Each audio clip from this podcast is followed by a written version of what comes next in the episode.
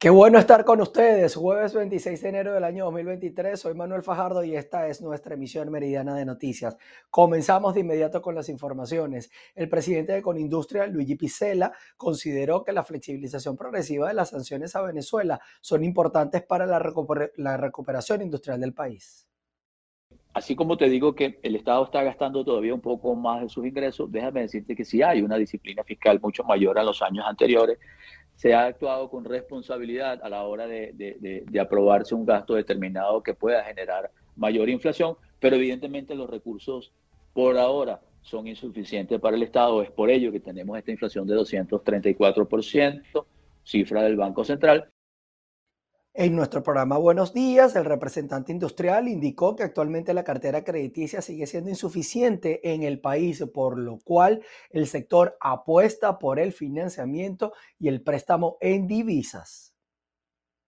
Es por ello que estamos solicitando, hemos hecho esos ofrecimientos de que se permita prestar del dinero que existe en Venezuela en la banca, que está alrededor de unos 1.200 millones de dólares, eh, que se permita la intermediación y de esa manera también lo que hemos solicitado, que mucho daño nos ha hecho, es el tema de los excesivos tributos fiscales y parafiscales y que se reduzca el IGTF del 3% a un 0.5%. De idea, Picela también indicó que la reactivación del crédito en el sector industrial podría hacer crecer más de lo previsto a la industria en el país en el año 2023. Nos vamos hasta Nueva Esparta porque la Cámara de Comercio pidió a la administración de Nicolás Maduro agilizar la aprobación de la ley de armonización tributaria para frenar la supuesta voracidad fiscal en el marco de la discusión del contenido del decreto de zona económica especial del Estado Nueva Esparta, el presidente de la Cámara de Comercio, Puerto Libre y Producción dijo que hay tres elementos perturbadores, como son la inflación, la paridad cambiaria y la voracidad fiscal. Estos son los planteamientos. No hay posibilidad de desarrollo si dentro de ese contexto no se visualiza un sistema tributario armónico acorde al desarrollo y al estímulo que requiere el sector empresarial. Si en un sistema tributario que, nos, que, sea, que no sea armónico, que esté lleno y plagado de una, de una tributación excesiva, no es posible tampoco estimular la inversión privada. Donde aquel inversionista no vea una atracción a su negocio, no va a invertir dinero. El otro sector importante son las permisiones, las trabas para importaciones, para exportaciones, mil permisos a nivel de la alcaldía. Usted es una empresa venezolana, los mínimos trámites que tiene que hacer son un promedio de 18. Y si usted se lleva eso al contexto mundial, estamos hablando de 6, 7 pasos en el mundo para cualquier constitución de empresa, incluso en los países más engorrosos. Entonces Venezuela es uno de los países con muchos más trabas para eso. El sector empresarial asegura que en su relación con el gobierno nacional se enfocará en romper la asimetría con otras zonas económicas especiales del mundo. Asimismo, buscará lograr un sistema financiero libre y abierto y que la mejora en los servicios públicos sea real para que técnicamente sea posible un desarrollo. Desde la isla de Margarita, Ana Carolina Arias. Fedindustria en el estado Carabobo presentó las metas para este año 2023, entre las que destaca su primera expoferia con la participación de distintos sectores industriales del país. Gracias por el contacto, el encuentro empresarial se realizará los días 17, 18 y 19 de marzo acompañado de países hermanos como Colombia y Brasil. Estamos impulsando lo hecho en Venezuela, promoviendo la producción nacional, del Estado Carabobo y a nivel nacional.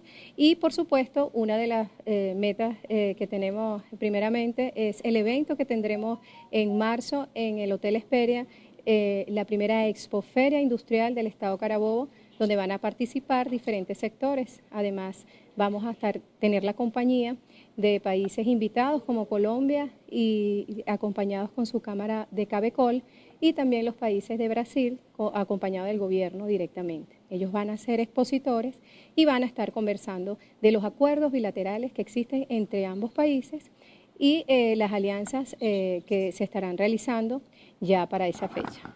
Por otro lado, uno de los otros propósitos es, por supuesto, incrementar los afiliados de, de nuestra Cámara para que puedan sentir que en el Estado Carabobo tengan el acompañamiento gremial donde vamos a estar presentando propuestas a nivel de mejoramiento de la producción y todo lo que tiene que ver con las partidas arancelarias para este, estimular lo hecho en Venezuela. La reactivación de, todo lo que es las empresas a nivel eh, gubernamental, este, ha estimulado un poco todo lo que es la parte metalmecánica.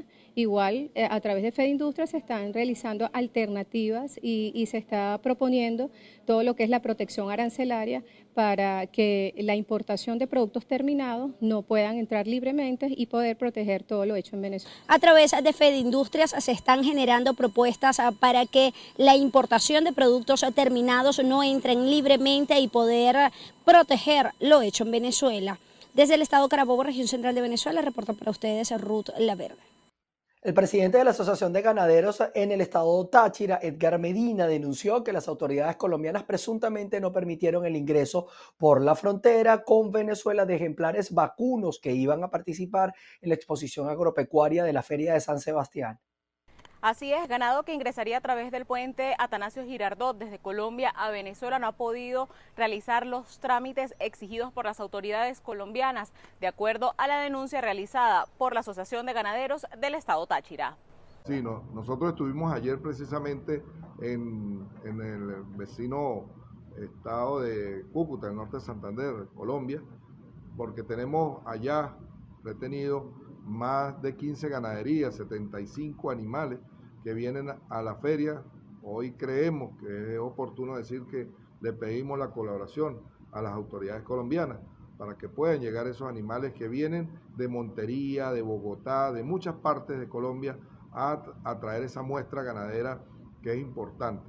Estos animales ingresarían a territorio venezolano para participar en la exposición ganadera que se desarrolla en las instalaciones de Azogata en el marco de la Feria Internacional de San Sebastián. Reportó desde el estado Táchira Lorena Bornaceli. Nos vamos hasta el estado Trujillo porque Fede Cámaras expuso el deterioro de las vías de acceso a la región y señaló que esta situación afecta la movilización de sus productos. Saludos, muchísimas gracias por este contacto. El presidente de Fede Cámaras eh, Trujillo se pronuncia ante lo que es el estado de las vías de tránsito en la región, lo que es la imposibilidad para que los camiones de carga pesada puedan eh, llevar los productos al centro del país. Vamos a escuchar lo que nos dijo. Le hemos solicitado al gobierno regional que agilice, por favor, la, reparación de las carreteras, porque nuestros productores no pueden entrar a las unidades de producción y eso retrasa también lo que es el entorno alimenticio del Estado Trujillo y a nivel nacional. Muchas de las hortalizas este, en Venezuela, el 60% de las hortalizas las produce el Estado Trujillo, que las estadísticas se las lleve el Estado Mérida porque los centros de acopio están en Timote, pero las hortalizas las, producimos aquí en el Estado Trujillo y se van a, afuera del Estado a nivel nacional y eso nos está afectando bastante. De verdad que este, el mantenimiento preventivo es la parte fundamental para que estas vías no se vayan. Nosotros ponemos las manos a la orden del Ejecutivo Regional para poder ayudar o coayudar en este, en este problema que a veces nos presenta la, naturaleza, pero por falta de mantenimiento muchas de las vías se, se han ido y, y falta de mantenimiento que se ha denunciado con previo aviso y le hemos dicho de, de, todos los gremios, de todos los sectores, de todas las cámaras, este, que estamos trabajando, que vamos, hemos denunciado, hemos, hemos, hemos aconsejado al, gobierno regional de algunas vías donde hay que reparar y no lo hacen a tiempo. Pero creo que mancomunadamente eh, los dos trabajando en, común, creo que podemos solucionar todas estas problemáticas que tiene el Estado Trujillo. Siguiendo, esperando una conversación con el, con el gobierno regional, que nos sentemos en, con, con con la cúpula empresarial del Estado Trujillo que fue de Cámara, donde todos nuestros presidentes, donde todos nuestros presidentes de sectores y de Cámara vamos a estar eh, con buena fe o a buscar soluciones para el desarrollo del Estado Trujillo. Los empresarios no están cerrados a sostener un diálogo con el Ejecutivo Regional. Hacen sus propuestas y llamados para llegar a acuerdos y encontrar prontas soluciones ante todas estas limitaciones que sin duda afecta a la actividad productiva. Es la información que tenemos desde el Estado Trujillo, reportó Mayra Linares. Nos vamos al Estado Bolívar porque el sector educativo se mantiene en asambleas permanentes por sus beneficios laborales. Los docentes del sur del país denunciaron presuntas represalias, aparentemente por participar en manifestaciones. Sí, gracias por este contacto. Estamos en una asamblea de docentes en San Félix, municipio Caroní del Estado Bolívar. Vamos a conversar con Judith Poleo de Serpa, presidenta del Sindicato de Educadores Regionales de esta zona del país. Eh, ella nos va a hablar sobre eh, una denuncia que tienen en particular y es la presunta persecución, amenazas que han recibido los docentes que están participando en manifestaciones, que están haciendo reclamos y también nos va a reiterar cuál es el, el, digamos, la denuncia principal que tienen los maestros en Bolivia? La denuncia principal es que no los quieren dejar entrar a la escuela, no los quieren dejar firmar el, acta diaria de asistencia y este, atropellos verbales y desacudones por los hombros. Y eso es acoso y eso es atropello, eso es abuso. Y el segundo punto y el más importante también es la firma de nuestra contratación colectiva. Y por eso le hago, aprovecho para hacerle un llamado al presidente Nicolás Maduro, que es el cuentadante de la nación, y a la ministra Yelixa Santaella, para que tomen seriedad, responsabilidad en la discusión e, e inicien las discusiones del contrato colectivo y hagan la presentación de las ofertas económicas, que es lo que falta para la firma de ese contrato. Los docentes, el día que nos firmen el contrato, nos lo respeten y nos paguen todo completo con unos salarios dignos, regresaremos a las aulas. De lo contrario, seguiremos en la calle y en la lucha. Bien, parte entonces de las declaraciones que estamos recogiendo acá en esta asamblea de maestros en San Félix, Estado Bolívar.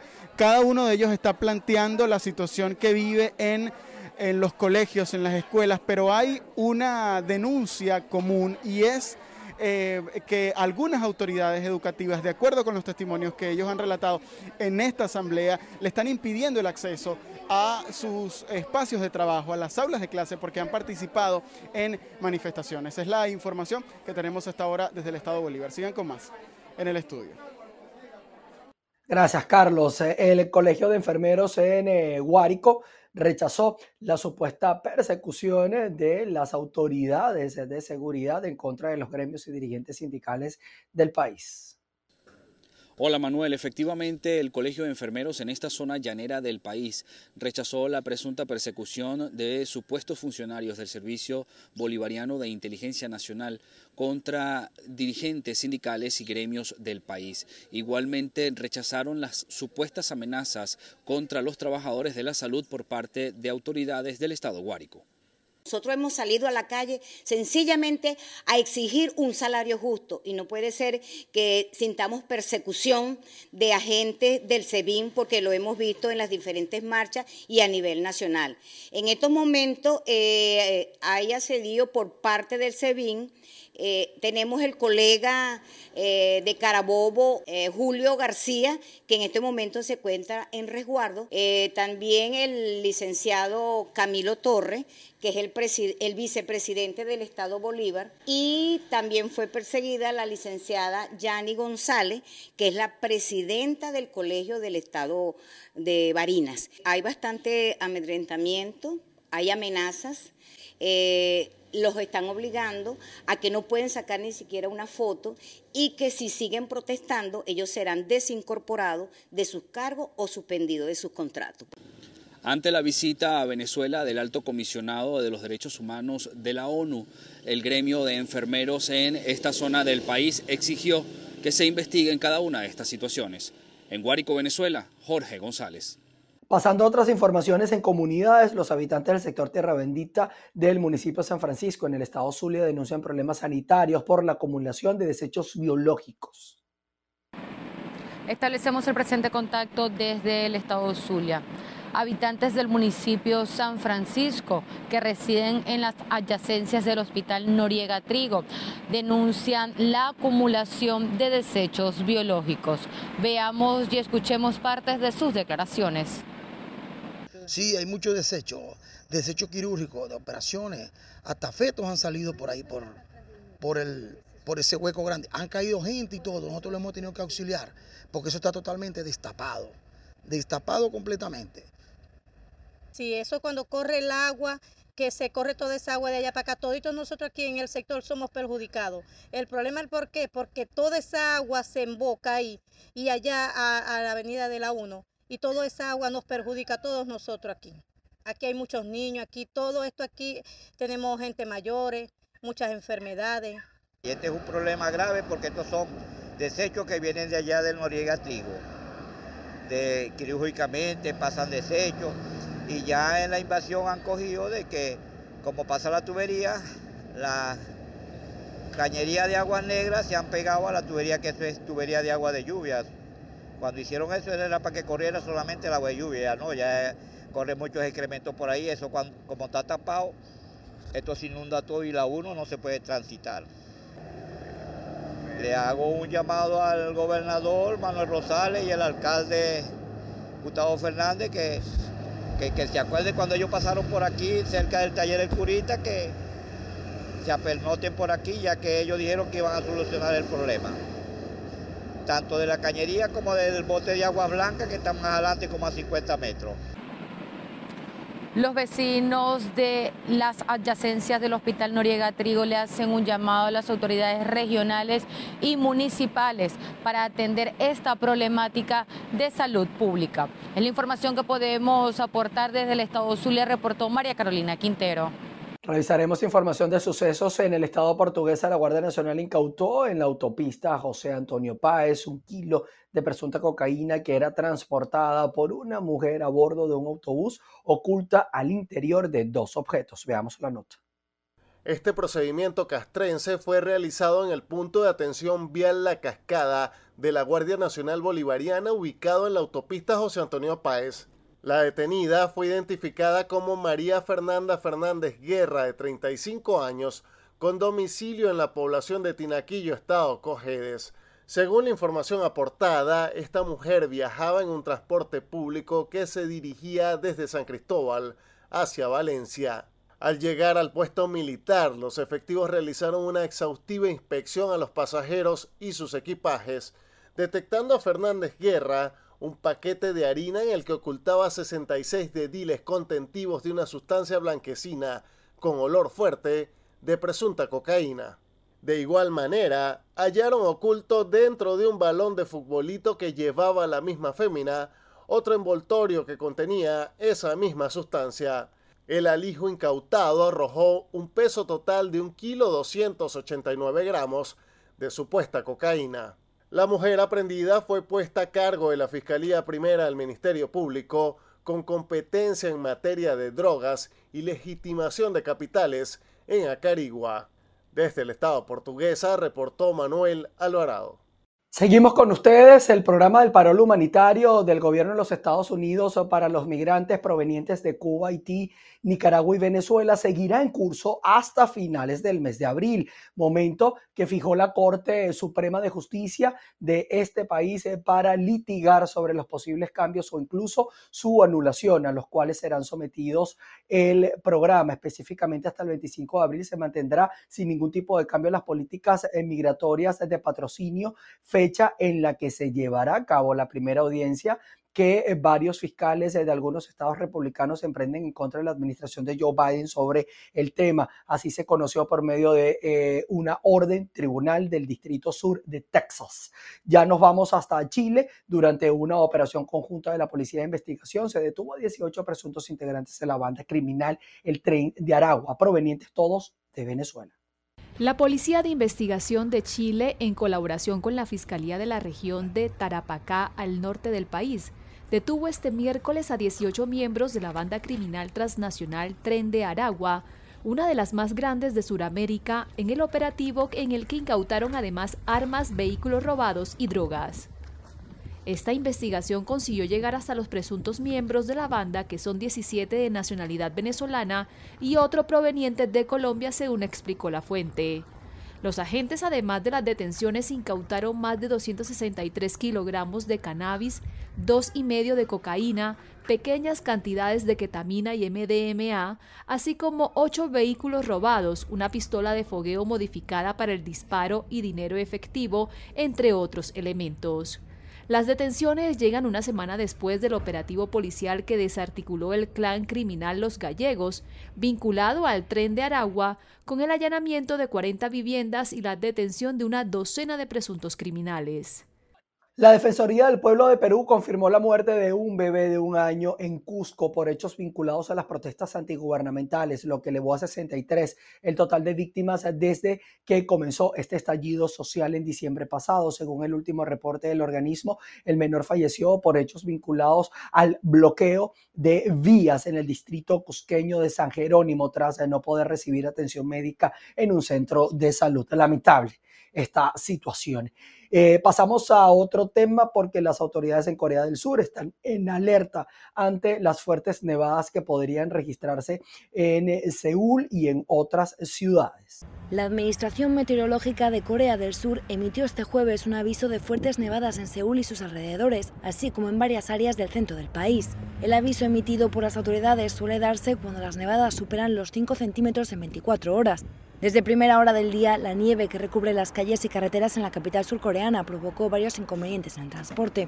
Por ello, se ha pedido a la población que use el transporte público y que salgan del trabajo antes de lo habitual para evitar congestiones. Según las previsiones actuales, se espera que las nevadas cesen durante la tarde en Seúl, pero que continúen al menos hasta el viernes en zonas del centro del país, con temperaturas entre los menos 2 y menos 6 grados.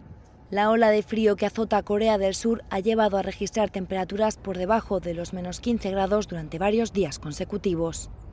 Bien, con estas eh, heladas noticias, ¿no? Que se vienen desde Corea, nosotros llegamos al final de nuestra emisión meridiana de noticias. Gracias a ustedes por estar en nuestra sintonía. Quedan a disposición de nuestras redes sociales. Estamos actualizando información, seguimos trabajando. Hay muchas cosas que están pasando en Venezuela, en Estados Unidos, en Colombia y en el resto del mundo, que por supuesto usted se va a enterar primero por acá por VPI TV. Nos vemos a las 6 de la tarde. Allá los espero. Se les quiere. Chao, chao.